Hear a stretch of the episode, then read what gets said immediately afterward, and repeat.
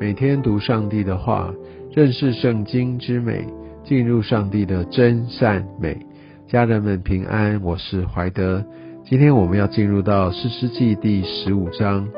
那在昨天所读到，呃，参孙啊，在这样受到一个非利士人，他们等于算是设计来让他输了这场的赌注，那他非常的生气。而那个原本要娶的那个女子的父亲哦，就把那个女子算是参孙的妻子，应该算是归了参孙的妻子，呃，给他的参孙的陪伴。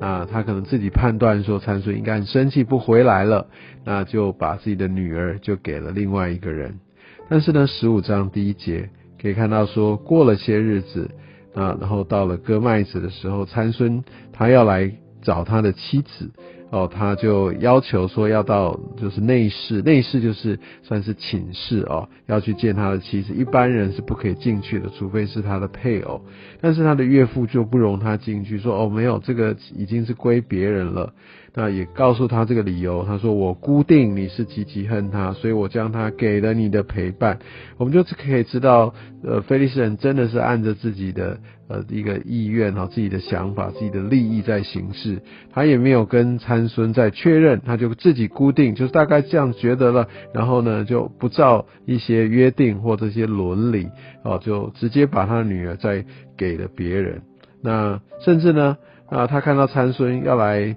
要来争取了，要来要来那个来要求，那他怎么办？他就说啊，不然他的妹子不是比他还美丽吗？哦，他就等于把他的女儿视作真的就是他自己的一个财物一样哦，完全没有尊重，完全没有保护。说啊，大女儿已经给出去，那不然你就来娶他的妹妹来代替的。所以，我们就可以看到，在这个家哈，大概是一个什么样的一个家庭。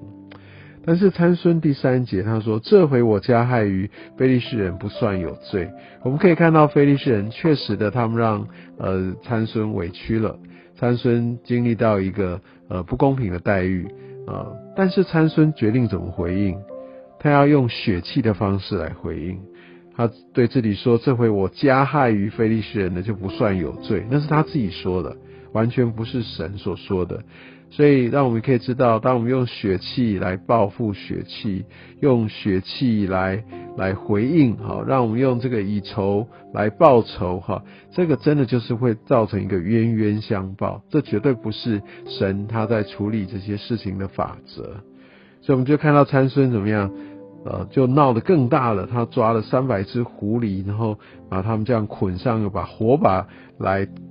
就是绑在两个尾巴中间，然后他们就到这个菲利士人啊的这样的一个田里去，刚好那个时候就是要割麦子的时候，就是要等着收成，所以你知道，当这样一烧尽了，代表那一片田哦，菲利士人的损失是惨重的，因为正要收成，代表还来不及收成，要割麦子之前哦，所以当然菲利士人他们就会非常非常的生气。而我们就可以看到，当非利士人来要兴师论罪的时候，那我们就可以看到来研判了。也许参孙在做这件事情是暗中，甚至有可能是夜晚，所以非利士人没有办法当场抓到他。但是有人可能看见了，就告诉呃他可能的这样的一个一个对象。所以呢，我们就可以看到非利士人怎么做。第六节，非利士人只是听说，他们没有证据，非利士人就上去用火烧了妇人和他的父亲，哇，就知道他们是这样子来对待。当他们接受损失的时候，连同族的人，他们的情面、他们的生命都不顾，直接就把他们烧了啊，因为他们蒙受损失。所以呃，我们可以看见，这就是一个不断不断巡回的一个报仇。所以第七节，那参孙就怎么说？你们既然这样行，我必向你们报仇，才肯罢休。所以这简直是一报再还一报，然后又一报再还一报。哇，这真的是冤冤相报，不是吗？后来呢，我们就可以看到参孙大大的击杀他们。哇，是一个非常残暴的方式去把他们给砍了。那结果这件事情呢，后来就连累到呃犹大。那犹大人呢？因为呃，菲利士人他们就在去找犹大犹大人，要他们来说，哎，这是你们以色列人，你们来主持公道。哦，那犹大人怎么办？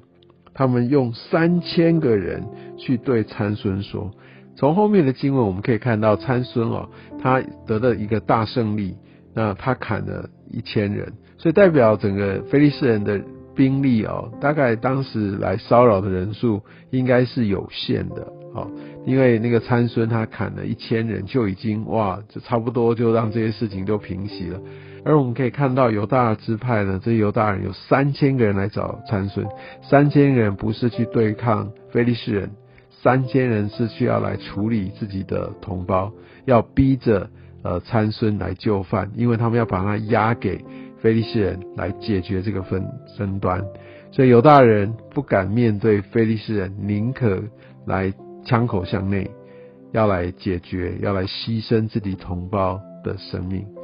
所以，我们就可以看到以色列人哦，他们是这样的一个状况。原本应该要保护自己家族、民族的，但他们选择没有。那我们可以看到参孙呢，他显然是对神有相当的信心，他就说：“好，你就可以把我交出去，好，你就呃不用去管我的个人，那我们就看着办。”好，有点像这样的一个意味。参孙显然相信他有胜算，他有把握。那所以我们可以相比这个对神的信心，那参孙他对神的信心，来相信自己可以过关的这样的一个信心，相信远远大过犹大人，犹大人根本不敢去跟那个呃菲利士人来征战。那所以我们可以看到哦，那在这个呃整个的两边做一个比较。虽然参孙行为不检点，但他的信心啊算是蛮有的。我相信，也许他常常也经历到上帝的灵啊能够降在他身上，他可以行异能。哦，那他也真实的有经历，所以我们基督信仰，我们也需要有真实的经历。我们要怎么样经历？我们需要透过操练，我们需要服侍，我们需要知道，其实我们在为人祷告的时候、医病的时候，你知道在一些重要的关头，我们持续的抓住神，这都是帮助我们能够对神有一个真实的认识。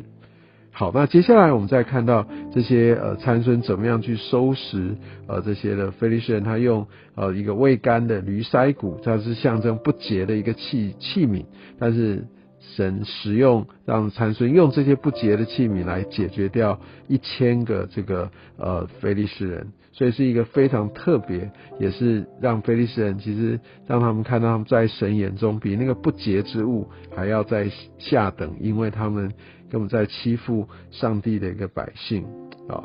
那然后我们可以看到，当呃参孙他已经来击杀了一千人之后，那十七节说完这话哈，他把驴腮骨就从手里抛出去了，所以代表说他已经完成了十八节。